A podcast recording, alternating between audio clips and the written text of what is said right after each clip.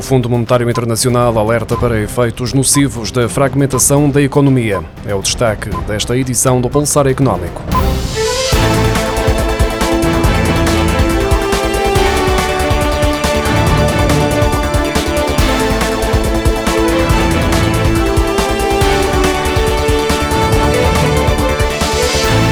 As mais recentes projeções do Fundo Monetário Internacional apontam para um crescimento mundial da economia em 2023 abaixo dos 3% e para uma estagnação nas evoluções anuais nos 3% até 2029. Estas projeções do FMI para a economia mundial são as piores dos últimos 20 anos, o que, segundo a diretora-geral da instituição, Kristalina Georgieva, não dá uma grande esperança para atingir as metas destinadas a reduzir a pobreza mundial. Para o Fundo Monetário Internacional, a sustentar este baixo crescimento económico internacional, internacional estará um contínuo ambiente de fragmentação dos blocos económicos que, só com o impacto provocado com a fragmentação do comércio, irá provocar danos equivalentes a 7% do PIB mundial ao longo dos anos. Os custos de construção de habitação nova aumentaram 9,1% em fevereiro, face ao valor observado no mesmo período do ano passado, mas representou uma queda de 2 pontos percentuais na comparação com janeiro, de acordo com os dados divulgados esta segunda-feira pelo Instituto Nacional de Estatística. Em fevereiro, o preço dos materiais apresentou uma variação de 9,3% e a mão de obra de 8,8% em relação ao segundo mês de 2022. Entre os materiais que mais influenciaram a variação está o cimento, com uma subida do preço na ordem dos 40% no espaço de um ano, seguido pelas madeiras e derivados de madeira, com variações superiores a 20%, e também o betão pronto, com um crescimento na ordem dos 20%. O custo dos materiais contribuiu com 5,3 pontos percentuais para a formação do índice de custos de construção de habitação nova e a componente de mão de obra, com 3,8 pontos percentuais. O investimento imobiliário totalizou 330 milhões de euros no primeiro trimestre, menos 39% do que em igual período do ano passado, segundo os dados da consultora CBRE divulgados esta segunda-feira.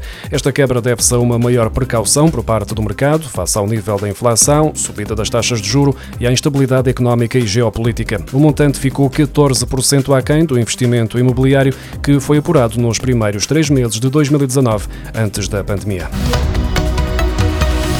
As transações comerciais de Portugal com o exterior abrandaram em fevereiro, ainda que tenha sido mantida a tendência de crescimento e ao ser o quarto mês em que as exportações cresceram mais do que as importações, segundo os dados divulgados esta segunda-feira pelo Instituto Nacional de Estatística. Em fevereiro, as exportações aumentaram 7% e as importações registaram um crescimento de 6,7%, depois de um mês de janeiro com a variação de 13,8% nas exportações e de 10,8% nas importações exportações. Apesar das exportações registarem um nível superior ao das importações, nos últimos meses o déficit da balança comercial agravou-se em 129 milhões de euros, quando comparado com fevereiro de 2022, atingindo 2.367 milhões de euros.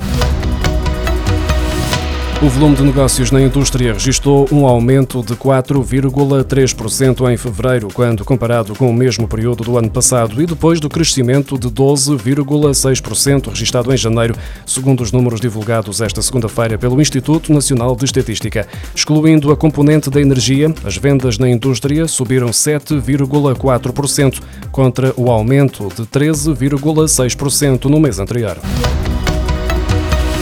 As estimativas apontam para que até 2030 as vendas de automóveis elétricos representem cerca de 55% do total de veículos vendidos anualmente. Contudo, o desenvolvimento do setor pode estar comprometido se a rede de carregadores não acompanhar o crescimento do número de unidades em circulação. Um estudo da consultora EY estima que até 2040 o número de postos de carregamento necessários para dar resposta aos cerca de 239 milhões de automóveis elétricos que vão estar em circulação na Europa vai ultrapassar ultrapassar os 140 milhões.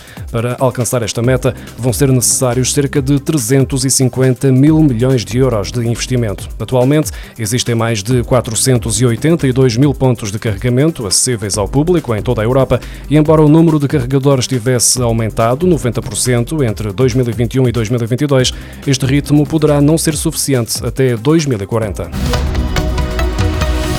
Os contribuintes já entregaram mais de 1 milhão e 400 mil declarações de IRS desde que teve início o prazo de três meses para o cumprimento desta obrigação, a 1 de abril, segundo os dados publicados no Portal das Finanças. A grande maioria das declarações de rendimentos oferidos no ano passado, cerca de 1 milhão e 160 mil, são relativas a pessoas que trabalham por conta de outrem ou pensionistas, os trabalhadores independentes e os contribuintes que têm rendimentos de rendas ou de capitais submeteram até agora 249.622 declarações de IRS.